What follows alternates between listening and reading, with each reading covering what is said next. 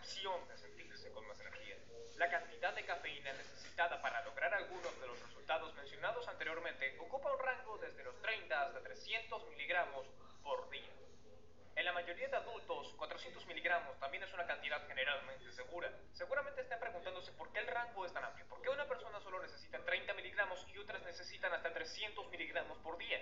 Esa conversación puede girar en torno a la genética y la fisiología, entre otras cosas, pero uno de los factores más importantes a hora de determinar el rango es cuánta cafeína consume de forma constante o diaria una persona.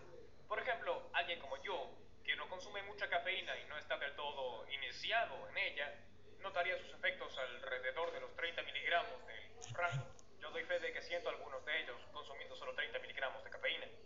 Si yo ingiriese 300 miligramos diarios, rebotaría por las paredes como un niño. Comparando eso con alguien que consume cafeína diariamente, que quizás pueda ser considerado un bebé